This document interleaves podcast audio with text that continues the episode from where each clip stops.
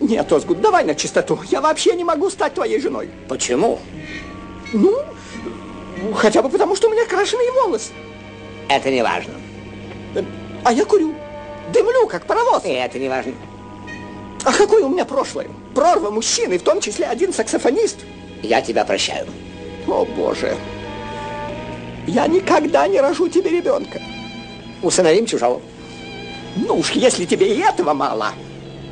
Э, я ведь мужчина. Ну, у каждого свои недостатки.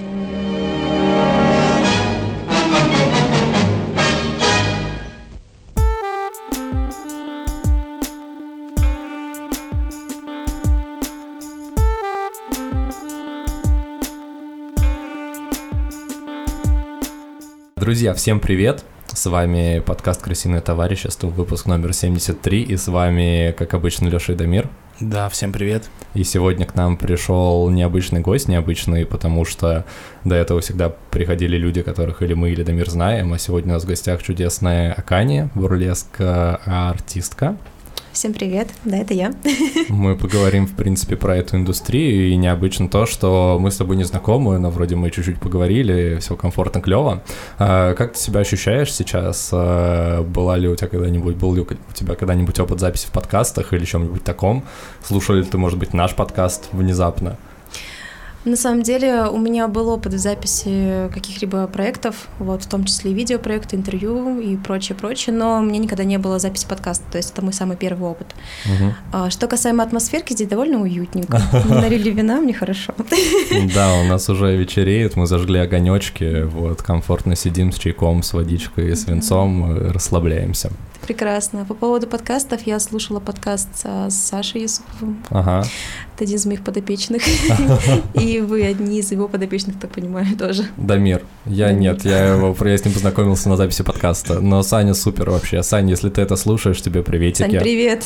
Скоро пойдем репетировать. Подожди, он твой подопечный? Я думал, что он ведущий. Он нам рассказывал, что он как раз является ведущим э, бурлеск-шоу. Да. А, вот, а подопечный, а ты как бы шоураннер этих э, бурлеск-шоу, или ты в них сама участвуешь? Я, я думаю, мы подробнее поговорим в следующей теме, ну так просто, верхнеуровнево. Да.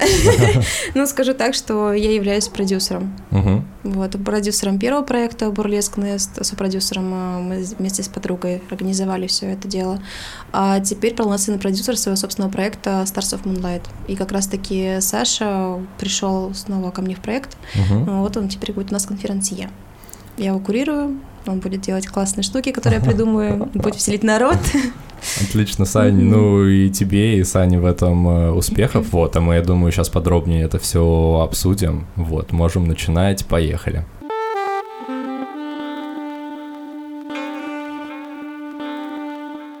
Собственно, бурлеск. Что же это такое, с чем это едят, и как это появилось внезапно в твоей жизни, как ты к этому пришла? Если есть какой-то экскурс, может быть, тебя в детстве вдохновляли, э, не знаю, какие-то шоу подобные, или как это случилось? Ну, начну, наверное, с того, что, например, встречный вопрос, с чем вот у тебя, например, ассоциируется бурлеск в первую очередь? А, почему-то с Францией и с кабаре-шоу. Ну, то есть это девушки, ну, что-то такое яркое, фестивальное, карнавальное, э, какие-то блестки, перья, кричащие, но при этом эстетически красивый макияж, наверное, что-то mm-hmm. такое. Mm-hmm. Вот. И что-то, танец какое-то, ну, какое-то представление, возможно, музыкальное, возможно, что-то такое. Я лично сам просто никогда не был. Я это видел только в кино или в каких-то других произведениях искусства. Тот же Мулин Руж, вот, и так далее. На самом деле, твое понимание о бурлеске близко к тому, что есть, потому что многих людей, кто вообще не знает, что такое бурлеск, спрашивают, что ты, как вот ты чувствуешь, что это такое. Это фильм «Бурлеск» Кристины Агилерой, или Я, кстати, это что-то сравнивается с стриптизом, хотя это совершенно другое направление, и начинает тоже там перья, блестки, бокалы тролливали. Угу. Вот. На самом деле бурлеск — это в первую очередь красивый театр принятия самого себя. То есть, как правило, бурлеск — это по большей степени такое искусство, которое сочетает в себе мюзикл, театр, сочетает в себе какую-то вот э, цирковые элементы. Мгм. Артистка, она является сама себе продюсером, сама себе костюмером, режиссером, постановщиком, хореографом и так далее. То есть это по большей степени делается для любви к себе, во имя того, чтобы люди ценили то, какими они являются на самом деле, чтобы они не стеснялись своей фигуры, не стеснялись своего самовыражения. То есть это конкретно театр и принятие себя. Я так вот это ассоциирую. Если брать более такими профессиональными терминами, то бурлеск — это в большей степени эротический театр, искусство, где можно полностью показать свое самовыражение. Вот. У нас нет каких-то определенных ограничений, там есть тонкости всякие разные, но вот если брать в общем, э, то в данный момент в нашей современности бурлеск, он отвечает за красоту женского тела, за принятие себя, за принятие женского тела и, в принципе, за любовь к себе, к окружающим, это за созидание, за творчество. А это именно женщины. Бывают ли мужские бурлеск-шоу? Я знаю, что там просто бывают, например, травести-артисты и так далее. Ну, то есть, насколько это распространено. Ты просто прям акцент сделал на женщинах, потому что тебе это ближе или, в принципе, и так, и так может быть. На самом деле бурлеск сейчас объединяет и мужчин, и женщин, также драг-артисток Мгм. тоже. Но сейчас, на данный момент нашей современности, бурлеск делается женщинами для женщин в первую очередь. Мгм. Ну, мы говорим про Россию или про мир в целом. Ну, вообще, в принципе, про Россию на данный момент, но про мир тоже в том числе. У нас есть э, бурлеск-артисты. Мгм. Это очень прекрасные люди, хорошие люди, которые делают творчество, ну, во имя своих каких-то целей. То есть в плане показать, что мужское тело тоже красивое, мы тоже можем быть э, friendly друг с другом, то есть это и ЛГБТ-представители, Мгм. и травести-представители, и все на свете. Вот, Мгм. у нас то же самое есть и в России. У нас есть э, пока что единственный бурлеск-артист, это Мгм. Элайша Фокс. Он у нас сейчас э, выступает на российской площадке, как один из самых таких ярких представителей в России этого направления. И довольно-таки успешно, скажем Мгм. так. То есть он больше за то, чтобы творческие люди работали все вместе сообща, показа- показывали свой внутренний прекрасный мир, и благодаря своим номерам он объединял людей вокруг себя, так же, как и все другие бурлеск-артистки, которые у нас есть сейчас в России. Тоже все за красоту, все за объединение, за ЛГБТ- friendly, за то, чтобы мы все такие прекрасные, дружили, любили друг друга, делали красиво. Скажи, а каким образом ты для себя нашла эту сферу? Ну, как мне кажется просто, что бурлеск это, ну, не то, что лежит на поверхности, когда ты ищешь какого-то самоопределения, достаточно такое специфическое направление, мне кажется, к которому людям не так легко прийти. Интересно, как ты для себя открыла именно вот эту сферу. Ну, то есть как будто легко проснуться с утра и такой буду врачом, но сложно проснуться с утра и сказать буду бурлеск э, артистом. На самом деле это очень интересный путь, потому что я, когда переехала в Москву, меня позвали принять участие в пинап-сообществе, это Haunted Cat House. Это организация девушек, которые делают э, ретро-стиль, делают это красиво, берут оттуда различные интересные проекты и осуществляют это в жизни в России, потому что, в принципе, винтажная культура, она не очень в России сейчас развита, но мы, девочки, все делаем для того, чтобы это как бы получилось именно красиво, здорово, круто. И у нас э, есть э, прекрасная женщина, девушка, Радмила Руки Зомби, она является продюсером данного проекта, и таким моментом она раньше занималась бурлеском, то есть она одна из э, первых артисток в России, кто этим занимался. Вот. Ну и как-то она решила создать из э, девчонок, которые интересуются темой бурлеска, потому что я конкретно заваливала вопросами, что это, как это, потому что я давно интересовалась, но никогда не думала, что буду одной из тех прекрасных птичек, которые вот как-то так вдохновили меня. Она меня позвала э, на проект of Burlesque, да. Of Burlesque — это один из самых популярных проектов по бурлеску. Это очень красивое шоу, это шоу в динер формате, в формате барного бурлеска и так далее, но я тогда вообще ни разу не видела вживую бурлеск. И меня, как одну из моделей, пригласили на это мероприятие. Я, когда сидела среди зрителей, я увидела, как на сцену выходят невероятные люди, просто такие красивые райские птички. Я такая сижу, чувствую себя гадким утенком, думаю, господи, это просто на- настолько великолепные люди. Они своей энергетикой делятся настолько сильно, что ты настолько проникаешься этим моментом, ты чувствуешь себя как-то более красивее, чувствуешь себя свободнее. Этим волшебством окутывает все пространство, и ты хочешь стать частью всего этого. Я влюбилась в, в роскошь перьев, в блеск страз, то, как они красиво себя подают, и то, как они могут раскрываться путем своего номера, потому что номер, как правило, он объединяет в себе довольно широкий спектр эмоций. Многие рассказывают свою историю, многие там берут какие-то другие истории, которые им очень близки. И, грубо говоря, кричат о своих номерах путем танца о своей какой-то истории. Я тогда это увидела, подумала, что, господи, как теперь жить после этого, и заинтересовалась. А тебя пригласили именно как зрителям, чтобы ознакомиться и потом, возможно, принять участие, поскольку ты была знакома с э, организаторами.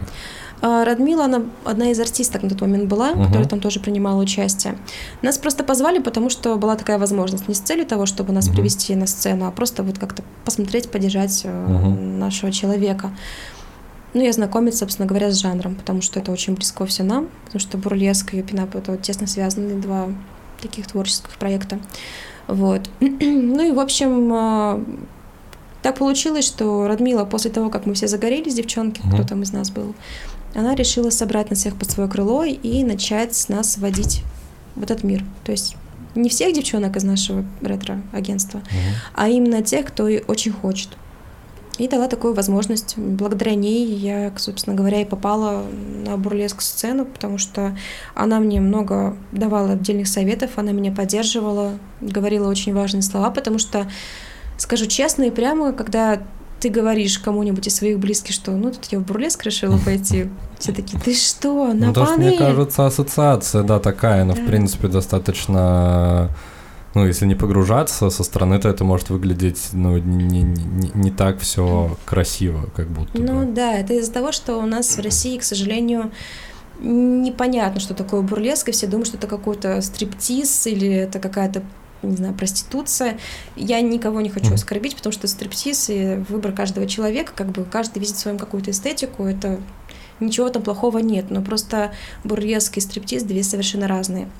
Ну, давай стези. расскажем немножко про механику. Вот, соответственно, mm-hmm. ты пришла туда, тебе нужно придумать свой номер. Или есть какое-то общая какая-то, не знаю, тематика всего шоу, из чего состоит э, вот шоу. Оно же идет там, не знаю, час, полтора, э, mm-hmm. соответственно, в зависимости от формата. На самом деле ты так не происходит, что ты такой приходишь на шоу и такой, ну выступай. На самом деле так и нет. Э, артистки готовятся заранее. У каждой артистки или артиста есть своя какая-то философия, своя какая-то история, которую они хотят какую-то вот эту историю воплотить в жизнь путем uh-huh. реализации номера. Мы сначала продумываем момент, как мы видим это шоу, как мы видим э, свой номер, какой костюм мы на себе видим. Мы начинаем искать подходящую музыку, либо наоборот, мы услышали музыку, вдохновились, поставили номер саму себе. Либо там пошли к специалисту, который хореограф классный, поставил тебе номер неважно. И после этого ты уже начинаешь собирать костюм. Как большинство артисток, они делают все своими руками. Да, кстати, очень важная часть это костюмы конкретно, да. потому что они там все невероятные, прям кропотливая работа такая, мне кажется, каждому. Очень каждому шоу. Ну, это очень, с одной стороны, такое медитативное занятие, где ты можешь расслабиться и клеить стразики. Такой а ты сама прям шьешь? А, часть ну, костюмов шью сама, но угу. такие сложные корсеты, например, какие-то, которые я не могу осилить в сферу того, что я не умею шить корсеты. Это очень сложная такая угу. работа, кропотливая. Вот. Корсеты я заказываю у мастериц, например, Анастасия Леон, у нас тоже бурлеск-артистка, она шьет невероятные корсеты, очень красивые. Угу. И я у нее как раз заказывала на свои последние номера. А дальше она сшивает, грубо говоря, корсет, а я, допустим, захочу uh-huh. оформить все это стразами, расшить как-нибудь бисером, этим я занимаюсь сама. Или какие-то элементы костюма, которые я понимаю, что могу шить сама, я шью сама. Если я понимаю, что слишком идея масштабная, мне не хватает навыков, я могу обратиться к специалисту, например, там, к Алене Тен. Это прекрасный косплеер, и она еще швея шедевральная, uh-huh. просто работает с такими крутыми проектами, помогает тоже создавать что-то подобное масштабное в таких масштабных сценических идеях. А ты же еще помимо выступлений собственных еще занимаешься продюсированием бурлеск а, актеров, артистов? А, я не занимаюсь продюсированием именно артистов, я занимаюсь продюсированием своего проекта. А. Вот, это именно как шоу. То есть ага. я ставлю шоу, продумываю, каким оно будет, и но ты, получается, свое шоу а, собираешь из каких-то людей, которые хотят выступать как артисты. Или которые уже выступают, Или ты возможно. придумываешь полностью все номера и приглашаешь туда людей уже под свои придумки какие-то. Ну, если брать сейчас новый проект, которым я занимаюсь, как это происходит? Э, у меня есть идея, есть люди, которые хотят э, принимать в этом участие, я собираю свою команду. У, каждой, у каждого человека в команде есть э, своя доля ответственности за какие-либо моменты. Кто-то за звук отвечает, кто-то отвечает за то, чтобы, например, как вот у меня есть Розинган, моя прекрасная подруга и стейдж-менеджер моего проекта, она занимается костюмами артистов, то есть она помогает артистам вовремя убрать костюмы со сцены, принести что-то, подать что-то, веера, там, что угодно. И у каждого человека в команде есть своя доля. А, также есть артисты, есть приглашенные артисты, у которых есть номера, похожие по тематику, которую я хочу, они могут тоже принять в этом участие. Есть артисты-новички, которые мои ученики, я их обучаю, и они принимают участие уже с готовыми номерами, которые сами, допустим, готовили к этому определенному проекту. Вот. И уже исходя из сценария, который я напишу, э, и по возможности площадки мы прорабатываем, как раз подводим подготовку полноценную к тому, чтобы сделать что-то такое крутое, классное. Вот сейчас, например, я с ребятами готовлю проект на Stars of Moonlight, называется именно расследование в Чикаго. Я обожаю ретро-тематику, и раньше на сценах э, русского бурлеска не было такого, чтобы было какое-то шоу, не просто чтобы артистки выступали, а что-то с сюжетом, что-то такое масштабное, интерактивное, чтобы со зрителем можно было взаимодействовать так, чтобы все чувствовали себя в моменте. И я написала сюжет касательно того, что там вот расследование, там Чикаго происходит, там детективы, кабаре, гангстеры, все это переплетено очень интересно. Не хочу давать спойлеров, просто так объективно, так немножечко размыто говорю. Вот. И будет взаимодействие со зрителем, то есть зритель тоже будет принимать участие в проекте. Будет и бурлеска много, и новых лиц, которые выходят на сцену, и в этот момент они будут показывать что-то новое, то есть что раньше не было. Например, у нас будет новый бойлеск артисты как раз-таки с номерами, которые я сейчас поставила. Гангстер, там, детектив, mm-hmm. все дела. Вот. Будут новые бурлеск э, артистки, кто именно поет на сцене. У нас сейчас почти нет таких людей. Есть Мари Вайнберг, шикарная артистка, которая танцует бурлеск и поет одновременно. Mm-hmm. Это редкость. У нас такие появятся тоже на Stars of Moonlight. Прекрасные девушки. А бурлеск это все-таки больше как это называется, танец, или это может быть совокупность всего сразу? Ну, то есть это скорее больше про состояние и атмосферу, или есть какие-то конкретные э, критерии, по которым ты можешь один номер характеризовать как бурлеск, а второй такой, типа, нет, это вообще не бурлеск. Ну, то есть есть ли какие-то границы? Можно я дополню твой вопрос? Э, ну, я, по-моему, понял, о чем mm-hmm. ты спрашиваешь. Что вообще самое важное вот в бурлеске? Это именно танцы или это костюмы? Ну, если распределять как-то по важности, да, mm-hmm. все равно же, наверное, что-то стоит на первом месте, что-то уже, ну, второстепенное. Скажу вам прямо откровенно, что бурлеск это не про танец. Вообще не. То есть mm. приходят артистки, которые не умеют, допустим, танцевать. Есть артистки, которые умеют танцевать. Это больше про внутреннюю харизму, внутреннее очарование и про внутреннюю силу. То есть это как раз-таки совокупность всех факторов, которые присутствуют в номере. Это красивое снятие одежды, это красивый костюм, это кропотливая работа над своим внутренним состоянием и подача этой энергии зрителю. Чтобы уметь завлечь э, аудиторию и погрузить вот в этот вот, в атмосферу того конкретного номера, который ты хочешь показать, и донести, возможно, те мысли, которые ты туда закладывал. Конечно, потому mm-hmm. что бурлеск это не только про стразы и перья, что-то все гламурно красиво. Есть номера, которые совершенно могут цеплять так сильно за душу, что хочется плакать. Mm-hmm. Например, я расскажу о некоторых примерах, которые я видела своими глазами артисток. Например, девушка одна, она поставила номер по поводу такого персонажа, как Жанна Дарк. Угу. Она сделала конкретно Жанну Дарк, и в конце она сгорает на костре. И настолько это было эмоционально сильно, что я прям ревела. Я стояла, смотрела, думаю, господи, какая она классная. Она тогда дебютировала на фестивале нашем российском бурлеска. И я просто ревела, стояла. Есть номер который задевает острые социальные вопросы, например, касательно того, что вот против там педофилии какой-то, угу. против э, детского порно и так далее. Такого тоже делала одна, одна артистка, Наталья Пашков, этот номер она выражала своим номером протест, что она вот э, проживала этот момент, показала все это очень-очень ярко, эмоционально, что ты просто в шоке сидишь, тебя трясет, и прям ты плачешь от того, как это сильно. Есть номера, рассказывающие про свою там первую влюбленность, про какие-то сложные эмоциональные моменты. Есть номера чисто классические, ты просто красиво выходишь, там рассказываешь свою историю, но путем какого-то красивого взаимодействия, более такого классического бурлеска. Есть номера комедийные. Например, та же самая Радмила Роки Зомби, она сделала шикарный номер в виде таракана. Она выходит в костюме таракана с вилкой и такая танцует. Это очень круто. И есть э, нерд леск номера, это по, ну, грубо говоря, косплей в бурлеске.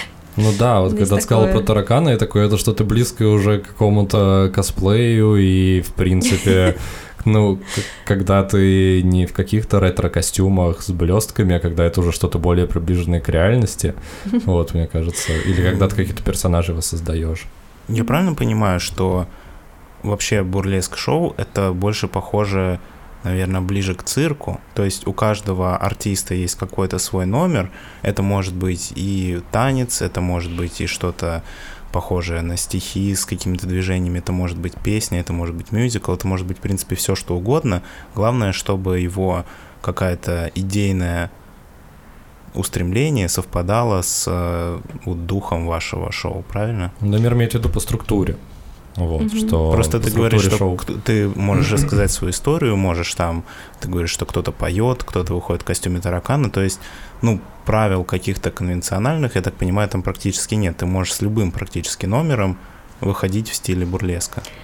А, Есть ряд своих ограничений, вот, потому что, допустим, есть, допустим, культурная апроприация. Это говорит о том, что, будучи м, человеком определенной там национальности, ты не можешь сделать какую-то другую. Например, мы не можем делать э, образы в виде индейцев, потому что это угнетенный народ, и это, собственно говоря, оскорбление чувств.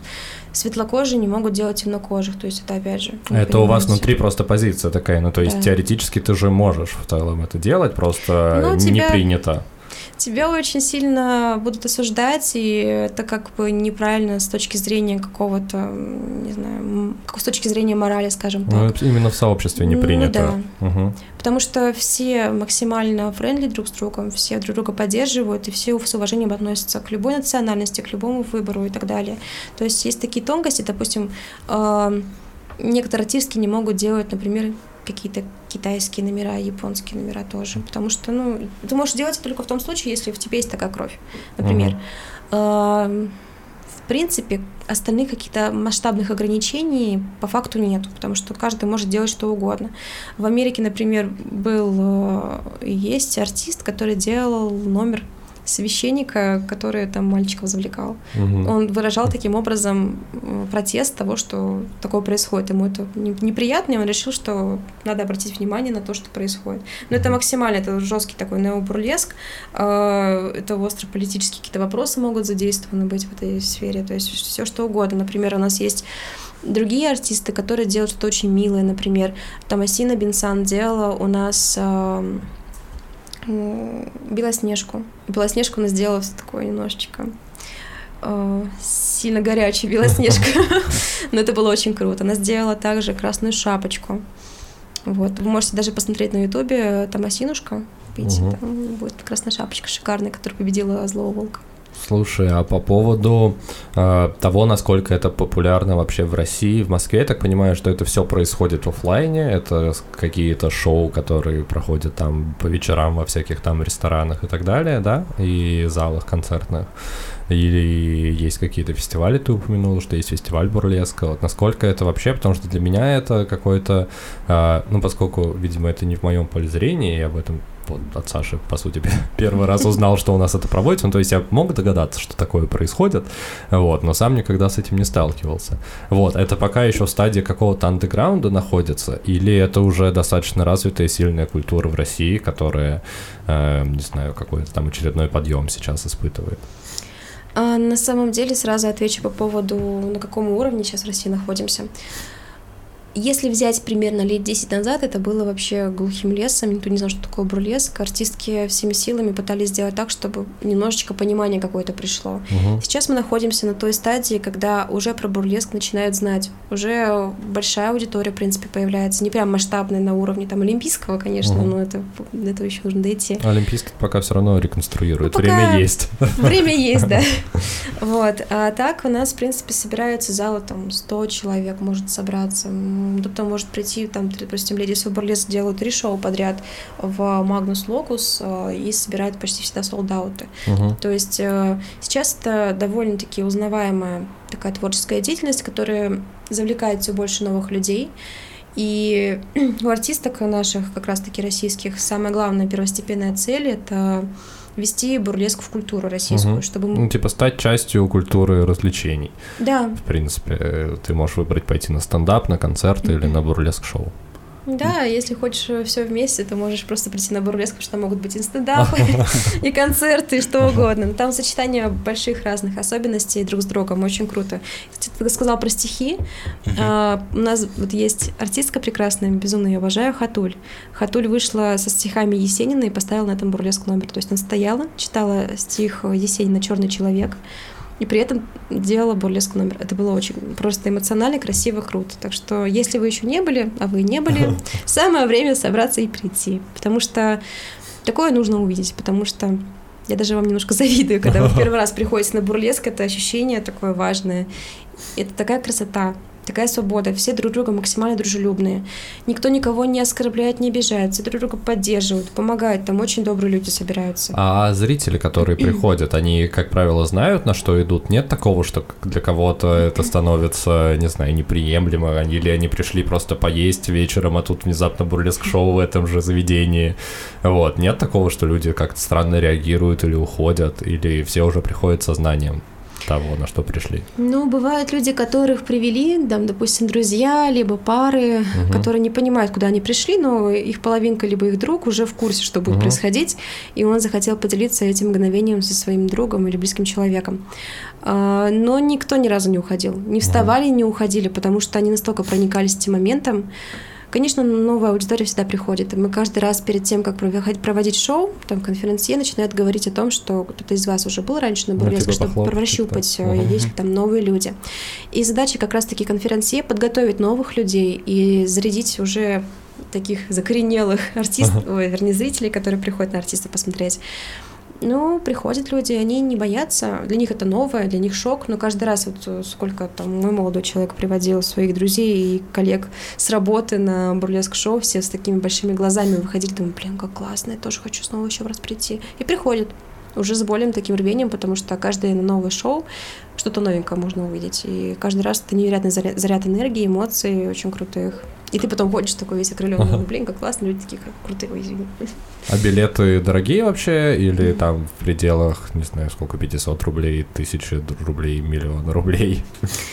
Эх. Или, или зависит от шоу? Мы можем Или в целом от площадки? поговорить про коммерцию, ну, Мгм. как со стороны ценообразования на билеты, так и со стороны тебя, как человека, который, ну, я так понимаю, вы что-то зарабатываете на Мгм. этих шоу. Да. Насколько вообще это реалистично, а, ну, именно рассчитывать на это как на основной доход, как бурлеск артиста, или это все равно какое-то скорее хобби, там ты по выходным а, проводишь какие-то шоу, но при этом все равно ты должен работать где-то. Какие вообще это суммы в этой индустрии для артистов и для организаторов?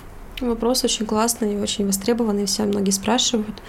На самом деле сейчас такое время, что если ты только начинаешь, допустим, заниматься бурлеском, выступать, тут же бросить свою основную работу и пойти в бурлеск, ты просто будешь э, бедствовать и грустить о том, почему ты это сделал. Ну, как в любой сфере. Как в любой примерно. сфере, да. Для того, чтобы зарабатывать на бурлеске, в плане того, что ты полноценный артист, тебе нужно определенное время. Пока ты станешь более-менее именитым артистом, пока ты наберешь опыт, пока ты наберешь много разных сценических образов, когда ты уже начнешь а, общаться и выступать на каких-то коммерческих а, проектах, типа корпоративы, очень много артисток вызывают, чтобы они прям конкретно красивые номера показывали когда ты добьешься этого уровня, ты можешь смело уходить, допустим, с основной работы. Но как многие артистки, они творческие люди, и творческим людям нужен простор. Они не могут работать в офисах. Это мучение, каторга, по себе говорю, это ужасно. И Потом ты начинаешь уже уходить с основной работы и заниматься творческой деятельностью. Многие артисты там проводят уроки по бурлеску, обу- мастер-классы дают, обучают своих учеников таким образом зарабатывают. Кто-то делает костюмы, кто-то зарабатывает тем, что, занимаясь бурлеском, зарабатывая денег со шоу, еще попутно делает свои коллекции чего-либо. Мгм. То есть э, коллекция одежды, коллекция головных уборов, чего-то еще. То есть люди занимаются тем, что благодаря своему творчеству они полностью отходят от основной работы и мог- могут зарабатывать как раз-таки своим трудом в этом плане. Но не только бурлеском. Это нужно быть Дита Фунтис, чтобы чисто работать на бурлеск. В России пока не такой уровень, чтобы все было так легко, играючи и просто.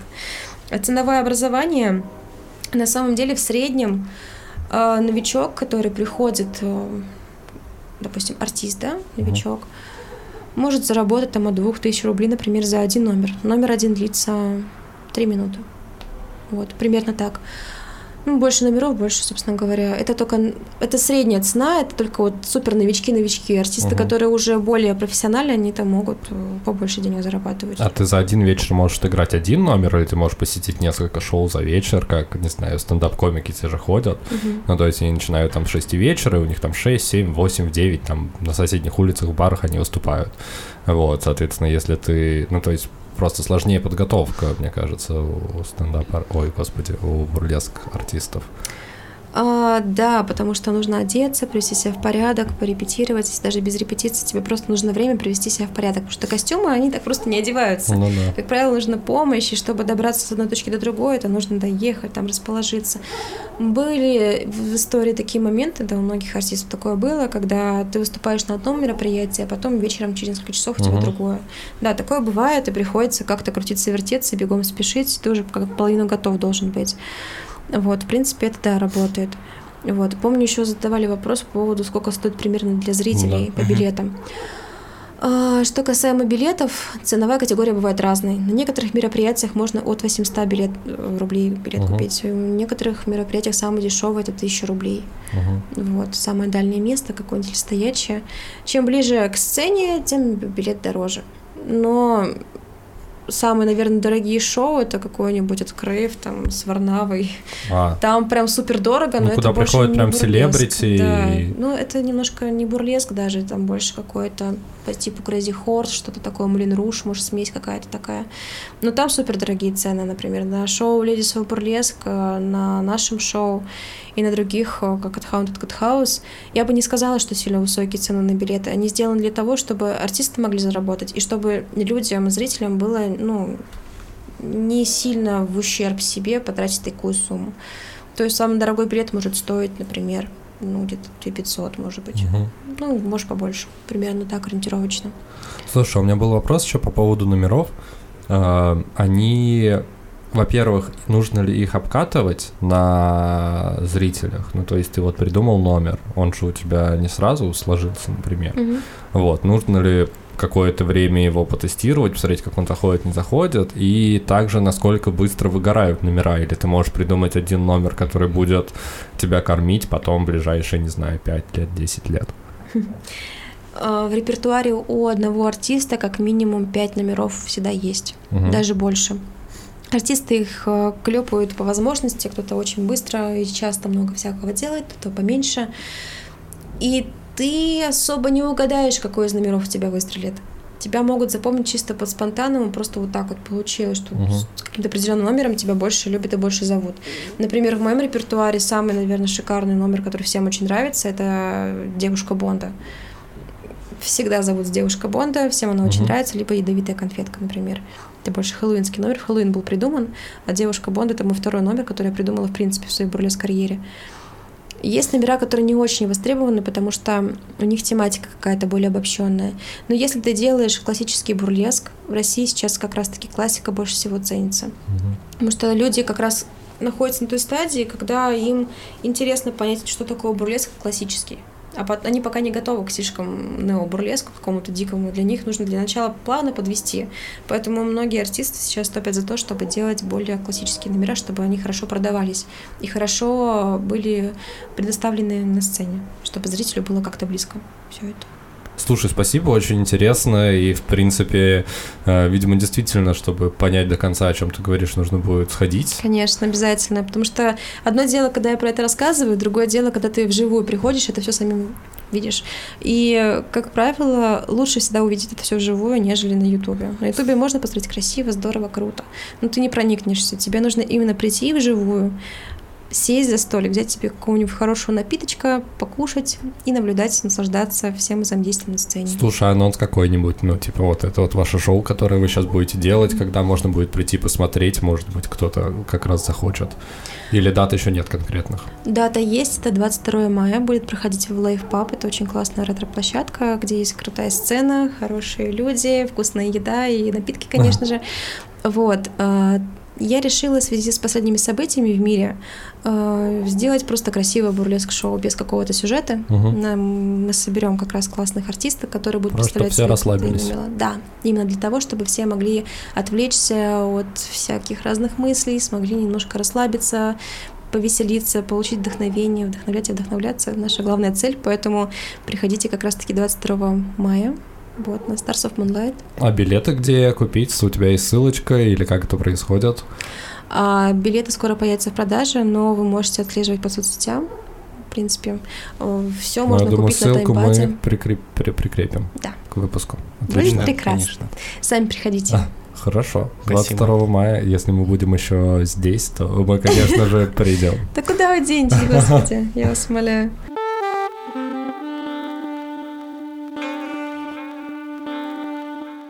Сегодня мы обсуждаем а, американский фильм «В джазе только девушки» режиссера Билли Уайлдера, фильм а, 1959 года про джаз и про девушек, и не только про девушек.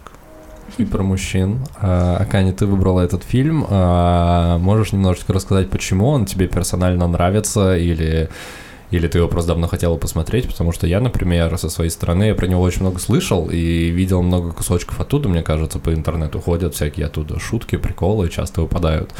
Ну, как часто? Ну, я видел, короче. Не то, что у меня вся лента в ТикТоке в предложке из шуток с фильмом «Сзади только девушки». А, Но я про него слышал, никогда не смотрел, и было прикольно, что у нас есть такая возможность. Почему ты его выбрала? Расскажи, пожалуйста. Ну, это просто культовый прекрасный фильм, который насыщен э, моей любимой эпохой, Мгм. Моей любимой актрисой и артисткой Мэрилин Монро. Я просто боготворю эту женщину. Она создана богами для богов, мне кажется. И то, как она играет, то, как ее коллеги играют, это настолько веивает какой-то легкостью, тебе прям хочется отвлечься от всего самого негативного и просто погружаться в эту атмосферу. Я люблю тематику гангстеров, люблю тематику ретро-культуры, винтажного стиля, э, джаза в первую очередь. Я обожаю просто джаз и готова слушать его всю свою жизнь, сколько я существую на этой прекрасной планете. Вот. И когда я смотрю этот фильм, мне становится прям прикольно, весело, очень тепло, уютно. Там такие добрые шутки, там такой добрый, интересный сюжет. А, Мэрин Монро очаровательная. Я каждый раз смотрю на нее, и меня это вдохновляет. Вдохновляет на номера, вдохновляет на какие-то новые идеи, на костюмы. Это большой кладезь прекрасного в одном таком небольшом фильме. Да, ну, кстати, удивительно, мне тоже казалось, что все фильмы, которые выходили в те времена, они шли типа час 30, а он идет прям 2 часа. И я удивился немножко, и он настолько действительно насыщен э, шутками, ну, в смысле, там каждая сцена и каждый диалог практически это шутка, там нет ни ничего, что погружает тебя э, в персонажей и в сюжет, там прям вот концентрированный юмор. Вот. Дамир, у тебя какие впечатления от фильма? Ты его смотрел до этого или нет? Нет, я тоже скажешь? много слышал про этот фильм, и он даже был у меня в списке, чтобы посмотреть. Если честно, наверное, мои ожидания от этого фильма из-за того, что он, ну, так сильно на слуху, особенно там, ну, я учился в киношколе, и э, я часто слышал вообще про этот фильм, он там входит, по-моему, в топ э, лучших фильмов. Я был немножко разочарован, наверное, потому что я ждал чего-то более прям такого.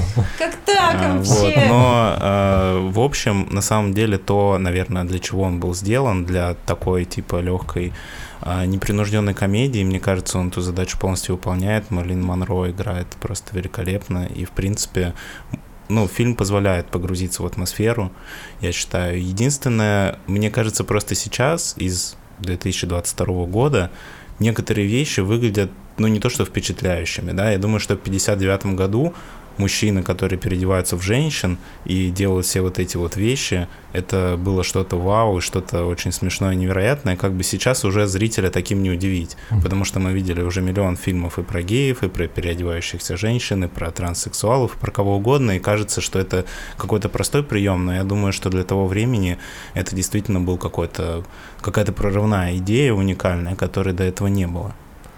Слушай, я с своей стороны скажу, что мне я именно ощутил то, что это прям комедия-комедия, вот как ты сказала, что она прям легкая.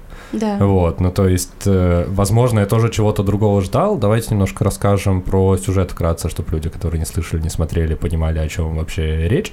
Э, история такая, что два джазовых э, исполнителя, один играет на контрабасе, второй на саксофоне. Э, они не очень успешны, полностью в долгах, и так случается, что они попадают в некий конфликт с гангстерами, с мафией итальянской, и они решают, принимают решение убежать э, в другой штат, э, во Флориду, но единственная возможность это сделать, это переодеться женщинами и вступить в женский джазовый ансамбль. Собственно, поэтому фильм называется «В джазе только девушки». На русском, на английском он, кстати, как-то по-другому называется. На английском он называется Some Likes It Hot.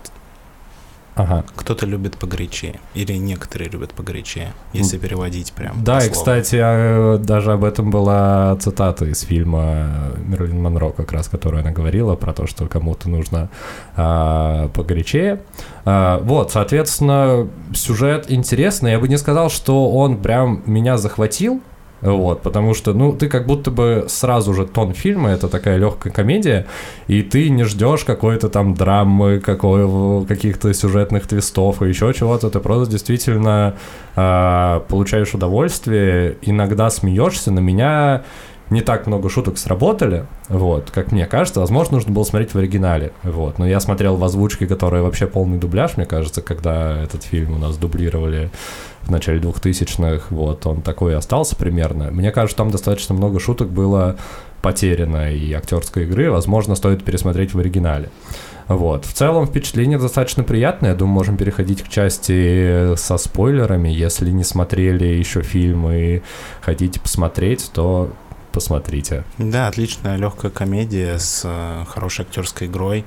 Но, как мы обычно говорим, э, понравился нам фильм или не понравился, это скорее из-за наших ожиданий, чем из-за самого фильма, потому что у нас с Лешей, ну, мы каждый выпуск обсуждаем фильм, и у нас частенько бывает, что когда мы от фильма ждем чего-то не того, что этот фильм на самом деле представляет, есть некоторое э, ощущение, как будто бы тебе что-то не понравилось, но скорее просто потому, что ты не настроился на тот фильм, который ты собрался смотреть.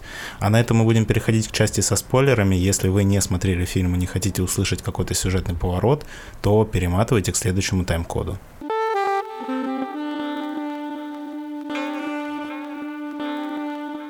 Так, собственно, с чего же начинается сюжет? Как я уже сказал, два главных героя. Они, кстати, их мотивация вообще меня э, удивляет. Они просто такие прям супер раздолбаи. И один, очевидно, чуть поглупее, второй чуть поумнее, который чуть поумнее, он постоянно разводит своего другана. Ну, то есть они... а- Типичная история просто двух друзей. Да, они, очевидно, косячат просто потому, что один вообще, они не, не очень приспособлены к жизни в целом, потому что они такие, типа, вот мы заработали немножечко денег, можем раздать долги, Хотя нет, они об этом вообще не думают. Там один герой такой, типа, я себе вставлю пломбу, наконец, у меня зубы болят, а второй ему говорит, типа, блин, нет, э, у нас нет денег, давай лучше все это на скачки пойдем, и все поставим на скачки, заработаем миллион, и они, видимо, уже не первый раз просирают так вообще все деньги. И как будто бы сами себя ставят в ситуацию, когда у них все плохо. Ну, они творческие такие личности, которые также легко рассуждают о жизни, как э, чувствуют свою музыку. Вот э, у многих творческих людей, мне кажется, бывает такое, что куча потребностей, и ты думаешь, куда же все-таки вложиться. Один как символ того, что можно полагаться на судьбу, а если больше заработать, и другой больше о здоровье печется, что, может быть, в себя все-таки вложить все-таки, ну, пломбу сделать хотя бы. Меня немножко поразило, что когда они встречают персонажа Мерлин Монро, а, они как будто бы она им обоим нравится, но в какой-то момент они решают, что один парень будет а, с ней, а второй будет ему помогать. И я абсолютно пропустил тот момент, когда они об этом договорились. И в какой-то момент такой, подождите, но она же тому парню тоже нравилась. П- Почему? Что происходит? Ну, Мерлин Монро, она сама по себе, как ее персонаж Душечка, ее так зовут в там фильме, она очень обаятельная, она такая легкая. Многие думают, что она глупенькая, на самом деле она очень глубокая. Ну, Она а очень прагматичная. Она Да. такая, мне нужен миллионер. Чисто, чисто миллионер, яхта, все такое. Мгм. И они просто очарованы ее какой-то детской наивностью, ее легкостью. И один просто нашел себе кавалера. Думаю, дело в этом. Это, кстати, был вообще нормальный такой, это, кстати, единственный сюжетный твист, который тоже вот происходит абсолютно незаметно, потому что, э, как мы уже сказали, главные герои переодеваются в женщин, и к ним начинают подкатывать э, периодически мужчины. И вот к одному из персонажей, двух друзей, которые как раз поглупее, подкатывает, э, когда они уже переезжают, спасаясь от гангстеров во Флориду, э, к нему начинает подкатывать э, миллионер, э, пожилой, вот как раз тот, которого хочет себе Мерлин Монро. У него и яхта, и куча денег, и вообще все прекрасно. И поначалу этот парень сначала такой типа нет, нет, нет, нет, нет, я же мужик. А но в конце он такой, ну я видимо буду жить с этим дедом. И даже когда он говорит этому деду о том, что типа, ну вообще-то я еще мужчина, и этот дед такой типа, ну у всех свои недостатки, это прям вообще прекрасное завершение всего фильма. Просто в образ вжился, знаешь, такой. Подумал, ну почему бы и нет? Вот я тут страдаю, творческой жизнью живу, мне денег на жизнь не хватает, и меня тут пригл- приголубил, скажем так, миллионер. Да, это был главный твист, который удивил меня в фильме, когда в конце он такой, я не могу на тебе жениться, там, что-то, что я не умею играть или... Ну, короче... Что он, он начал, сказал, он начал говорить, что Да, вообще-то я что- курю, и да, вообще у у нас меня... не будет детей, и потом в конце он говорит, что я мужик, а миллионер говорит, да, и пофиг. Моя мама будет рада. Он полюбил что- его за душу. Ну просто, блин, э, это такое, такая легкая комедия, что тут немножко есть таких вот внезапных поворотов для того, чтобы человека как-то рассмешить. И просто по- понять, что даже в таких вот э, странных ситуациях можно найти что-то классное. Например, старенького миллионера, будучи парнем. Почему нет? кстати, был еще один твист, потому что за героями же все-таки охотится мафия, и гангстеры за ним приезжают даже во Флориду, и я думал, как же, блин, они справятся вообще с этой ситуацией, но эта ситуация решает сама себя, потому что, как оказалось, что у боссов мафии есть еще более высокие боссы мафии, которые просто решили с ними в моменте расправиться, и там из торта на каком-то большом собрании мафиозного клана выпрыгивает чувак с автоматом Томпсона и расстреливает. Типа главных злодеев, после чего фильм заканчивается типа минуты за две, просто наши герои уезжают в закат на катере, и основная линия это как бы любовная линия Мерлин Монро и одного из друзей, который как раз поумнее, потому что в какой-то момент он узнает, он с ней сближается в образе девушки, они начинают друз- дружить, а, и он понимает, что любит ее, и как бы из образа девушки он узнает, как ее подруга, какие-то ее потаенные желания, типа, что она хочет встретить миллионера и все такое, и он выдает себя за этого миллионера. Он переодевается мужиком, э, создает для нее целую легенду, что он вообще-то там акционер или владелец э, Нефтяной да, компании. нефтяной компании и заправок Shell. И она в это верит, и до последнего она в это верит. Ну, то есть вся их любовь, она, по сути, была построена на вот этом вот обмане. Но при этом в конце они резко понимают, что все-таки на самом деле любят друг друга. Это мне показалось, что э, большое количество современных э, комедий, там и американских, и вообще, вот которые именно простые легкие комедии для массового зрителя, они взяли за основу вот этот вот ход, когда ну, ты просто не понимаешь, почему это происходит, и просто, ну, типа, всем правит любовь. И они жили долго и счастливо вместе в конце. И она поняла, что ей не нужны эти яхты, эти миллионы, что главное любить вот этого человека, который, ну, по сути, ее обманывал все их знакомство с первого же дня. Ну, она же даже говорила о том, что ей постоянно попадали саксофонисты. А он, кстати, саксофонист. Он тоже такой же, как бы само судьбой написано, но она просто, видимо, смирилась со своей участью, подумала, ну и хер с ним. Главное, что у его друга теперь есть потрясающий миллионер, Да, благодаря да, да, которому да, да. можно хорошо зажить. Блин, Лех, может быть, ты тоже встретишь миллионера, а я буду просто ездить за тобой со своей девушкой на яхте. Да. Звучит как план, кстати. Кстати, удивительно, что в фильме на первый план как раз выходит история любви э, вот этого саксофониста и Мерлин Монро, но на самом-то деле настоящая история любви Да. между вот этим престарелым миллионером и его и, и- и другом, который на контрабасе играет. И ему уделено намного меньше внимания, но я как будто бы хочу отдельный фильм про их жизнь дальнейшую, потому что у меня Да. очень много вопросов. Ну, они такие милые, не знаю, мне прям они очень душу греют, когда они там танцевали, так тут прогрелся к ним. М, Я люблю такое. Да, они просто лучшие персонажи фильма, потому что этот дед, он абсолютно непосредственный, он, он прям излучает из себя позитив, потому что вот это вот, а, блин, я, к сожалению, по именам не помню, короче, саксофонист, он все-таки для меня больше негативный персонаж, ну, то есть он какие-то там строит, какие-то козни, что-то всех пытается обмануть, и за счет своего друга постоянно выезжает, а этот вот э, пожилой миллионер, и, и который на контрабасе играет парень, они прям такие абсолютно легкие, простые люди, которые не задумываются особо о будущем, о дальнейшем. Они Ну как да. будто бы живут прямо сейчас в моменте и кайфуют от этого. И это супер. Это прям очень мило, да. Блин, даже вот взять, например, Мэрилин Монро, она хоть и мечтает там обрести миллионера себе, но она все-таки проникает своим человеком, что они общаются, о многом говорят. Хоть он ее обманывал, но она все равно как-то старалась его больше как душу заметить, переживала за нее. Хоть ей двиг какой-то меркантильный интерес, но потом она все-таки это отпустила, подумала, что ну хрен с ним, главное, что человек хороший. Да, это правда. Главное, все хорошо, что хорошо кончается. У них все закончилось хорошо. Их основная проблема в лице гангстеров кальсонах э, устранила сама себя. Вот, а они уехали в закат и в Гетрах. прекрасную жизнь. В гетрах, да? Да, он был в гетрах. Я просто гуглил слово гетры в этот момент. Поэтому я запомнил, что это были гетры. Да. Гетры, если что, это такие полуподштанники до колен. Вы правда не знали об этом? Нет, я знал это слово, но я, я не до конца... Ну, в смысле... Ну, в моей голове не было образа, э, типа, куда одеваются гетры. Но я понимаю, Ну, что см- это на ноги. Ну, Есть, есть просто футбольные гетры, это как высокие носки, а Ну там да. гетры, они были немножко другие, они у него были прям поверх ботинок, как будто бы нет. Ну, вообще, я так понял, что в те времена гетры это, ну, было такое утепление, именно ты надеваешь на ботинок до колена. А, Ну да, Н- так это и наверное. работает. Ну что там как бы... Чтобы согревалось все самое ценное. Колени. Колени. Да, колени, чтобы с возрастом они не становились хуже и не начинали ныть. Да. То Так. ночь, колени, боль. Что, мы, мы заканчиваем про фильм, наверное, получилось достаточно исчерпывающе. Если есть кому-то еще что добавить, можете добавить, а так мы можем идти в следующую тему. Я добавлю то, что в любом случае, пожалуйста, посмотрите этот фильм, если вы ни разу не видели. Я его смотрела раз 200, много раз, мне никогда не надоедало. Это мой любимый фильм вообще в жизни, поэтому кто не видел, посмотрите. Там весело, мило и очень даже интересно, и можно выводы сделать обо всем. О том, что любовь всему голова. Как мы это часто озвучиваем в нашем подкасте, главное любить друг друга и нести эту любовь окружающим. Именно так.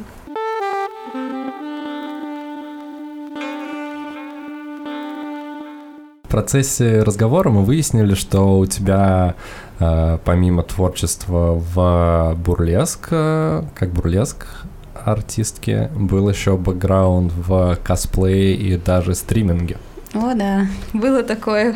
Это было до или это было во время? Как это все происходило? Ну, это было всегда со мной. То есть я сначала начала заниматься косплеем. И начала заниматься не просто обычным косплеем по аниме, нет. Я пошла сразу по игровой индустрии, потому что я дикий геймер, я обожаю всю эту тематику, я перепроходила кучу игр. И самый мой основательный косплей, первый, один из первых, это косплей по Mortal Kombat, Sony Blade я сделала. Ага. И тогда моя жизнь просто взлетела. Меня начали приглашать на разные мероприятия, брать интервью, съемки, в календари попала, на Игромире много раз аккредитованным косплеером ходила. Как-то было очень круто и прикольно. Было даже какое-то награждение от навигатора игрового мира, такой журнал, кто не знает. Мгм.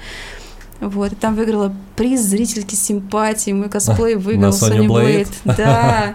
И мне подарил Тони Уоткинс такой большой монитор, расписался, сказал, что я соу секси. И после этого ты начала свою стримерскую карьеру Да, с я монитором. именно так. Ну, как бы монитор у меня отжали родители, они из него сделали телевизор на кухне.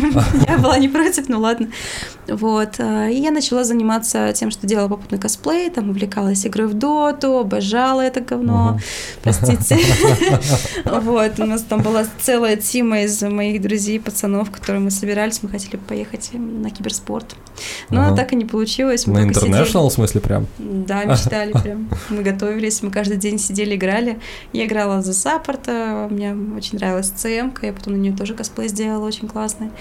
Вот. Ну, потом как-то подумала, что с ними как-то дальше не пойдешь, они ленивые засранцы, мне хочется развиваться. Я в итоге начала стримить. А, Вот, начала я стримить э, не прям таки на Твиче, а начала я с Ютуба. Я записывала забавные видео с прохождением игр. Ага. Ну, Летсплей. типа просто летсплей, да? Сама снимала, монтировала все, или у тебя было какое-то продюсирование, или просто сама как Сама полностью. Ага. Я человек многосторонний.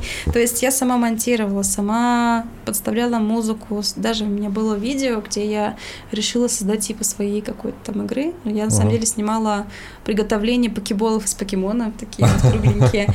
Вот. И я делала заставку своими руками, как Пикачу бежит, как все взрывается, там сюжет Типа придумала. снимала стоп-моушеном или в After Effects делала? Я делала в Sony Vegas, монтировала, я находила всякие гифки, фоны, текст писала, в фотошопе что-то там делала. В Ага. итоге сделала такую вот атмосферку по типу компьютерной игры. Такая заставка у меня была с этим покеболом, готовила в стиле компьютерной игры. Блин, слушай, это какой год примерно? В какие года ты там ходила на Игромир и начала свою стример-видеоблогерскую карьеру? Погодите-ка, я была 12-й? слишком молода тогда. Но я скажу так, что первый мой косплей, получается, был 14-16 лет. А а мне сейчас получается 20, ладно, не 26 лет. Я забыла, такая древняя. Ну, блин, год, наверное, 2012-2013, так. Дальше потом с этого момента пошло. Видео я начала снимать в 2016 году, 17 Ну, в смысле, у тебя был какой-то, тебе просто нравилось играть, и ты хотела делать что-нибудь на Ютубе, или ты хотела этим в дальнейшем зарабатывать, или тебе просто было прикольно делать какое-то свое творчество? Я кайфовала всегда с творчества и в то же время кайфовала с компьютерных игр. Подумала, как бы это совместить так, чтобы э, могла этим делиться с людьми. Потом хоп, летсплей, популярно. Ну, я не скажу, что я прям сильно была популярная, но как-то все равно собирала довольно хорошую аудиторию. И с моих видеороликов э, потом нашли меня два стримера, случайно вообще, Мгм. начали со мной общаться. Они снимали э, платформенные игры и всякие типа веселых штук по типу Saints Row, GTA, вот эти Мгм. всякие монтирования, интересные штуки. Позвали меня на Twitch. Говорят, типа, трали-вали, давай-ка на Твиче попробуй, поможем тебе там все Ну, типа как, как продюсирование уже со стороны Twitch. нет, они не были продюсерами, они просто меня надоумили на эту авантюру. Я такая Мгм. думаю, ну почему бы и нет? И было время, когда у меня была очень э, плохая тема с компьютером. Я сидела, сначала там стримила игрушки, тролливали, очень обожала снимать хоррор-игры, я прям безумно их любила. Ну и тренд как раз, мне кажется, в те года Да, примерно был. Прям жесткий это. тренд. А я просто снимала не просто такая, типа, няшная девочка, нет, я сидела в ретро-образах, Ага. вот такая винтажная девушка играет в хоррор, еще там что-то шутит и смеется, рассказывает всякие спичные истории. Ко мне приходило очень много людей. Э, Даже там какие-то блогеры, типа, был чувак очень забавный, э, по-моему, ватник Русак какой-то чел, но он тоже сидит на Твиче, что-то Мгм. записывал. Мужик вот выглядит как э, такой типичный батя, который в избушке живет, в там охотничьем домике. Подожди, он прям к тебе, о, или он, он подключался к тебе на стрим, или прям физически приходил? Он как гость приходил, А, и комментил, там, донатил, короче, что-то такое было. Вот, э, хотя он обычно там не приходил никому, но это было очень забавно. Вот, потом как-то так получилось, связано с косплеем, что однажды мне завалили полностью всю личку. Я никогда не любила разгребать сообщения ВКонтакте, там, в Мгм. соцсетях, потому что очень много сообщений приходило. Вот, и мне как-то прям одновременно начали писать, типа, о, смотри, тебе, короче, Ликей выложил. Я говорю, какой Ликей, кто куда выложил? Вот, а потом выяснилось, что Ликей, он снимает, типа, топ-5D5, что-то такое. Да, у него канал топ топ-5 на Ютьюбе, и он всякие топы снимает уже лет последние 10 или если не больше. Да, очень-очень много и долго. Я смотрю, он, оказывается, снял какое-то видео и меня выложил на обложку к этому Ага. ролику. Я такая офигела немножко, думаю, ну ладно. В Потом смысле, тебя в, в образе, когда ты косплеила? Блейд. А, Сони Блейд Да. как раз. Сони Блейд мы самый популярный, наверное, образ. А у тебя были какие-то другие? Ну ладно, чуть-чуть. Были, были. Не только Сони Блейд. Вот. а, Ну, в общем, что было дальше? Дальше мы с ним списались, начали общаться, вот. Прям хорошо общались долгое время. Потом он позвал меня на Видфест. Мгм. На Видфесте тоже с многими блогерами познакомилась, там с ними тусили. Мне всю жизнь как-то пересекалось так, что какие-то творческие люди меня прям дико окружают. Мой с- такой хороший знакомый Топа, который сейчас стал популярным Утопия шоу, вот это вот ведет, может, знаете. Вот Я знаю, да. Ну, он как научпоп, типа, да? Я ну, слышал- только слышал, он прям по-моему. конкретно вникает в процессы. Я помню время, когда моя подруга Настя Зеленова просила меня сделать рекламу на ютубе его канала, а у него тогда было очень мало подписчиков. Мгм. Вот, я тогда решила помочь, что ну реально классный, талантливый человек, а у него никак вообще не, просмотров не было. Мгм. Спустя время сейчас он один из самых топовых блогеров, то есть ну так вот круто все. Я очень рада за ребят, потому что Топа, Марина и команда с его друзьями, они прям реально классные чуваки, которые вот именно делают качественный контент. Это вот можно редко встретить. И у них э, очень интересно просматривать ролики. Там они сейчас заморачиваются жестко с монтажом, со съемками. Это очень красиво, интересно и прям погружает тебя в атмосферу, какую они разбирают. Больше там развеивают мифы про всяких мистиков Мгм. и так далее. Там какие-то интересные открытия, факты. Ну, в общем, это в плане как э, научного такого YouTube-канала полезно посмотреть. Ну, Очень опять же, интересно. сейчас тренд идет на научно-популярный контент, его Мгм. сейчас достаточно много. Слушай, я хотел еще немножко про косплей. Ты этим какое-то время занималась, и это был просто для тебя фан, или ты хотела этим в дальнейшем зарабатывать, и опять же ты говоришь там всякие съемки, интервью и так далее. Получалось ли это монетизировать, или ты просто, ну, это было для тебя хобби? И на самом деле, когда я начала этим заниматься, у меня и мысли не было о том, что я хочу быть популярной ради косплея. Мгм. Нет. И я просто занималась это потому, что мне это приносило внутреннюю детскую радость, наверное. Мгм. Я чувствовала себя как-то свободно, легко. Мне нравилось общаться с интересными людьми, которые в этом всем вьются, что творческие люди, в косплееры, э, модели, они очень разносторонние. С ними можно много о чем поговорить, и они теплые люди, которым приятно всегда общаться. Я просто занималась этим по фану, и как-то так получилось, что те ребята, которых я смотрела в интернете, думаю, блин, какие классные косплееры, хочу быть на них похожи, со временем стали моими друзьями. Хотя Мгм. мы жили на друг вообще на разных городах, э, разных Мгм. точках, что вероятность, что мы пересечемся, никогда не было. Вот, и со временем как-то все само выстрелило, я даже не думала о том, что так у меня в жизни получится. Я просто максимально отдавалась э, в работу, давая всю себя, и это как-то принесло какие-то свои блага. Ну, да, это стало в дальнейшем монетизировано. Я получала за это деньги в некоторых проектах, которые меня звали принимать участие. То есть э, пришла какая-то особая популярность, не знаю, в то время. Прям одна из э, тех ребят, которые прям крутые были в это время. Потом со временем мне как-то немножко я сменила курс своей деятельности, но все равно косплей как-то остался у меня в сердце, потому что я все-таки люблю это дело. И даже номер сделала в Джессике Рэббит в Мгм. бурлеск как раз стиле. Тоже очень безумно это все люблю. Поняла, что свою любовь можно к косплею в бурлеске как раз показывать. Фотосъемки тоже делала. Ну, плюс это же мэчится тоже во многом друг с другом. Ну, типа, Да, костюмы и там, и артистизм в целом, и там, и там. А, расскажи какие-нибудь, у тебя есть топ-3 твоих образа помимо Sony Blade? Ну, Sony Blade там номер один, или какие-то твои персонально любимые, и почему? А, так, ну самое мое любимое, вне зависимости от Sony Blade, это все-таки ЦМК. Я очень люблю этого персонажа. Она такая милая, теплая, добрая девочка в голубом. Блин, а я не знаю, кто это. Crystal Maiden, Это откуда? Dota 2. Возможно, да. Я просто не... Потом вот. покажу тебе. Вот. А затем на втором месте, наверное, Sony Blade. А на третьем это Элизабет из Bioshock. Я делала как раз новую версию Элизабет из э, игры at Sea дополнение. Или как это? Да, дополнение считается. Который Bioshock Infinite, и там потом еще дополнение вышло. Bioshock Infinite, там Элизабет молодая из другой реальности немножко, а в Sea, да, в Да, это резко мы углубились сейчас в тематику. Блин, а давай тогда, раз уж на то пошло, не знаю, мы никогда такого не делали, но раз уж на то пошло, какие-нибудь топ-3 твоих э, игры, типа Дота, что-нибудь еще? Нет, Дота не, не является моей любимой игрой. Ну, я типа- в нее играла, но это было так, помутнение рассудка на долгие годы и убийство своего времени. Мгм. А, Я скажу так, что я люблю безумно Dragon Age. Все линейки игры Dragon Age, потому что Мгм. это просто невероятная история, персонаж, ты И проникаешься. в том числе Inquisition даже. Inquisition, да. Я просто всегда прохожу от и до игры. Просто от и до, просто безумно. Я люблю выискивать всякие пасхалочки, люблю смотреть на то, куда можно зайти еще, кого еще убить, и прочие моменты. Но да, в Инквизицию играла несколько раз, перепроходила много раз. Затем, эм, что еще, что еще? На втором месте Mass Effect. Mass Effect тоже одна из Мгм. моих самых любимых игр. Э, Я жду новую часть, которая сейчас готовится. Я все-таки надеюсь, что Да, Шепард да. жив.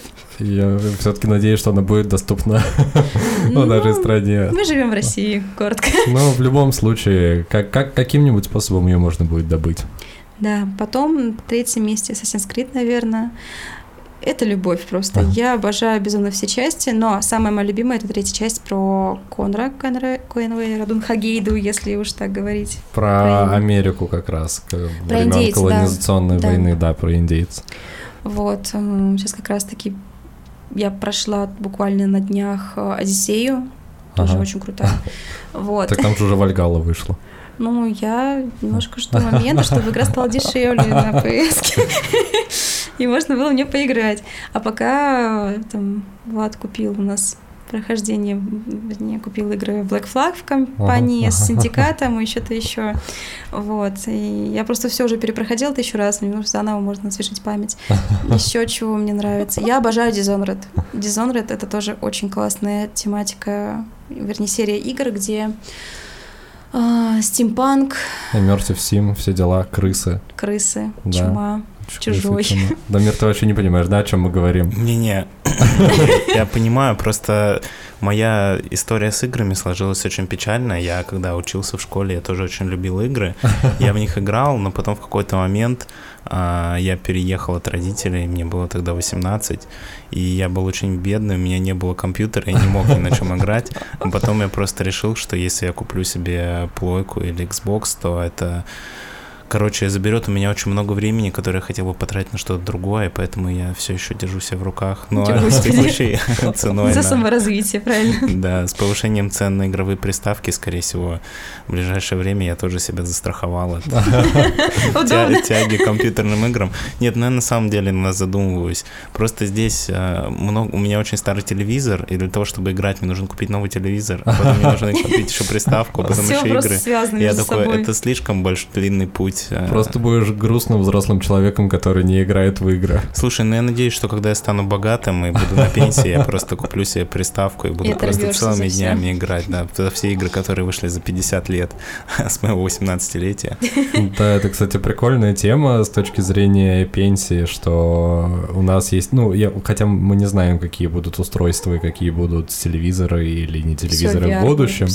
Да, но и к тому, что можно будет намного веселее проводить, проводить пенсию свою. Вот, можно будет перепроходить все то, что ты столько лет откладывал и не перепроходил. Это прекрасное время будет, мне кажется, самое счастливое в моей жизни. Когда ты просто старый, такой с ракокошками сидишь, такой играешь что-нибудь такое интересное. Думаешь, блин, как хорошо. Да, это клево, что есть к этому доступ и есть возможность э, этим всем заниматься. Слушай, а ты считаешь игры искусством? Да. Просто без всяких мыслей, да, абсолютно, да, потому что люди, которые работают над этими играми, они максимально творческие люди. Это нужно нарисовать концепт арта, это нужно придумать сюжет, Огромная индустрия. Это вообще. огромная индустрия, там такая огромная работа была проведена огромной командой, которые все работают во имя искусства красоты и того, чтобы человек мог расслабиться. То есть все творчество, которое есть у нас в мире, оно нацелено на то, чтобы дарить человеку какое-то созидание, вдохновлять и вдохновляться. Это то, что помогает людям отвлечься от какой-то суеты и серых будней каких-то. Это большой труд, большое творчество. Я считаю, что да, это искусство. А ты в VR-шлеме не играла? Нет, очень хочу. Хочу в хоррор поиграть какой-нибудь в VR-шлеме. Я тоже хочу. Ну, вот как раз что, ты не играл в VR-шлеме? Играл. Ну, я играл, я ходил, как он называется, господи, мне кажется, я даже в подкасте это рассказывал. А, Another World называлась штука, там, короче, огромный ангар, сколько-то много квадратов, абсолютно пустой.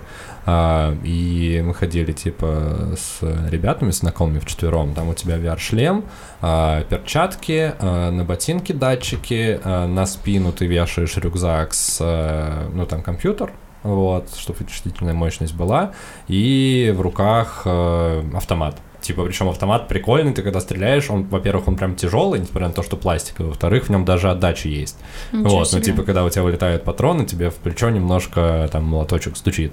А, и это была сессия полчаса, мы ходили в 2019 году, насколько я помню, и это стоило на всю команду типа полторы тысячи рублей. Но типа они только открылись, это было очень дешево, потому что я спустя какое-то время э, хотел пойти еще раз, а они сделали типа там сколько-то, две тысячи за человека. Вот, ну типа сильно дороже. И это была игра по типу Doom 3, наверное, только с графикой похуже. Э, ну то есть там какая-то база на Марсе, на тебя выбегают монстры, ты по ним стреляешь, и ну, вообще мозг обманывается. И это невероятно. То есть ты понимаешь, что вокруг тебя э, просто пол, стены, бетон, все такое, ты никуда не упадешь, но при этом, когда ты идешь по какой-то тоненькой досочке, ты такой, типа, блин. Или там, не знаю, если ты едешь на лифте и лифт останавливается, ты, типа, чуть дергаешься. Ну, то есть, типа, мозг обманывается, это прям клево. И, короче, если еще не были, я прям рекомендую сходить, потому что это того стоит на 100%. Единственная вот проблема в том, что графика такая себе, ну и, в принципе, там, э, понятно, и физика была у объектов странная, и нельзя было взаимодействовать, типа, ничего там поднимать, кидать, ну, типа, у тебя есть только оружие, ты ходишь, стреляешь по монстрам. Но вообще супер круто. Ты мне сейчас напомнил всякие смешные ролики, где мужики с VR-шлемами Ходят. ходят, их пихают, и они просто орут, падают, начинается непонятно чего. Это да, это очень смешно. Я Нет, всем рекомендую попробовать VR, потому что, потому что это здорово и это интересно. Но единственное, ну хотя нет, у меня за полчаса не начала голова не болеть, не кружиться, и время прошло очень быстро.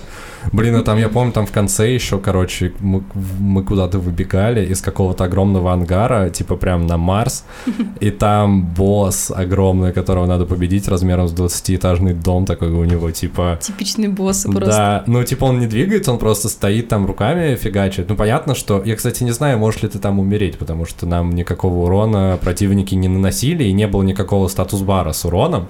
Вот, так что, я не знаю, это, возможно, просто такая развлекуха, ну, типа, мозг обманывается. Вот, и этого супер огромного босса ему нужно было куда-то в желтые точки стрелять, которые по его телу были разбросаны, чтобы его победить. Ну, короче, эпично и очень здорово. Мне кажется, сейчас э, VR как раз настолько развито, что многие домой себе VR покупают, и там графика прекраснейшая. Сколько я видела прохождений того же самого Куплинова, который тоже в VR-очках там что-то Мгм. делал. Вот, э, по, по-моему, снимал игру даже и до рассвета, только дополнение какое-то Мгм. тоже на VR было. И графика там прекраснейшая. То есть, если сейчас ты оденешь VR, ты просто офигеешь от жизни, потому что насколько сильно все реально, ты еще сильнее обманываешься. То есть это вот раньше было так еще с плохой графикой, а сейчас это настолько на высоком уровне, с полным погружением. Сейчас даже есть специальные приспособления, что ты можешь даже бежать. Мгм. Там это все прикреплено. э, Ну, как в фильме штука. первому игроку приготовиться, Ну, типа по-моему, была такая беговая дорожка, типа, что ты можешь двигаться во все стороны. Потому что, да, проблема с перемещением. Потому что если ты играешь в огромном ангаре, у тебя ничто не стесняет твои движения, но если ты играешь в однушке, типа в новом казино, у тебя достаточно много мебели стоит вокруг Да. тебя, и если ты будешь слишком, э, слишком мощно воевать, то потом снимаешь VR-очки, а у тебя все телевизор, просто... бедный кот. Да, ничего не осталось. А там прям по типу беговой дорожки такая квадратная прикрепляется к спине, Да-да-да-да, и ты я бегаешь видел. еще по ней, это очень забавно. Ну, Не знаю, насколько во время игры тебе хочется прям бегать, ну, типа, если это долгая какая-то игровая сессия, то, типа, странно, но вот полчаса мне было прям отлично. А, давайте, наверное, завершать. Вот, э, спасибо, клево и неожиданно, что мы еще и про это поговорили. Вот. э, Вам спасибо большое. Тебе респект за игры, которые тебе нравятся. У меня тоже в сердечке почти все возможно. Assassin's Creed в меньшей степени, хотя Black Flag супер, мне очень понравился. Да. В остальные не играл. Вот, и на этом будем заканчивать и переходить к прощанию.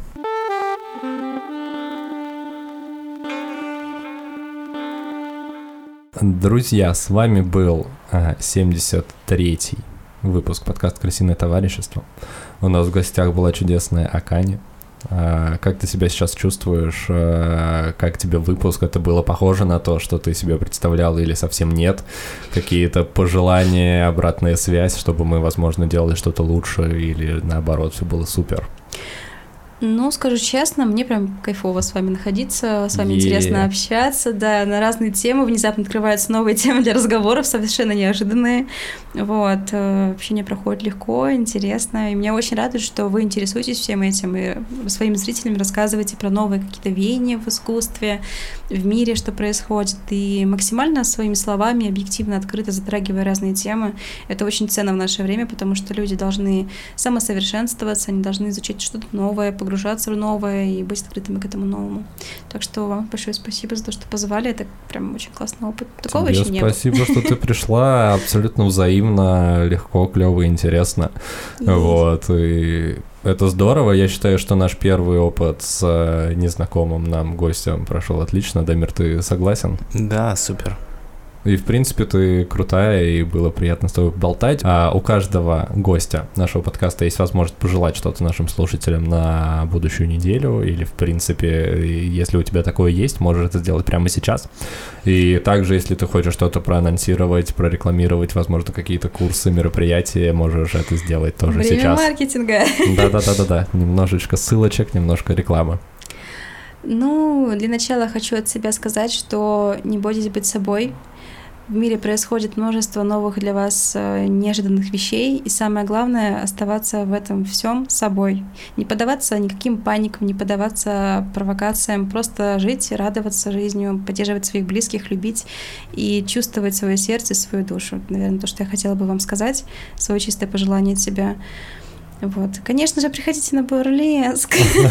Как же без этого? У нас как раз-таки скоро будет шоу красивое. А так, кто из вас внезапно вдруг захочет после этого чудесного подкаста немножечко обучиться ремеслу бурлеск, сцены, вы можете смело писать мне. Все ссылочки, конечно же, будут в описании, да? Да, но ты, ты нам их отдашь, и мы Да, их поставим в отдам. необходимые места, Дамир. Да. Вот, и вы можете как раз-таки обучиться.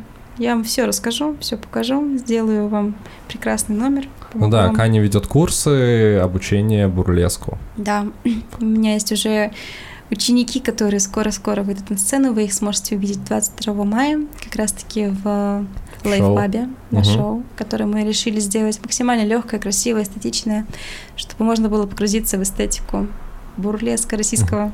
На минуточку такая еще по скрипту. Российский бурлеск самый вообще вдохновленный и высокий. Это оценочное суждение, или это как... Или есть какие-то исследования научные? Ну, я просто сравниваю. Просто ра- разница между европейским бурлеском и российским, она очень большая. Ну, то есть чувствуется душа конкретно такая, рус- рус- русская открытая душа. Прям Ну, значит, мы... Это... должны это увидеть. Мы, да, да, мы должны это увидеть и проверить на своем личном опыте. А потом провести исследование и сказать, типа, вот такая не была права. Да, и поделиться уже со всем миром. Еще раз спасибо, что пришла. Было супер клево, душевно. Под всеми твоими пожеланиями я подписываюсь. Дамир, ты подписываешься? Я, конечно, тоже подписываюсь. Спа- спа- Спасибо за, за все наши подписи. Вот. А на этом будем прощаться. Отлично вам недели. Э, С вами была Каня, Лёша и Дамир. Всем чмак. Да. Блин, а у меня еще коронная фраза. Я забыл сказать коронную фразу. Что с вами были лысый парень и парень в футболке крысиное товарищество. Вот. Всем пока-пока. Пока.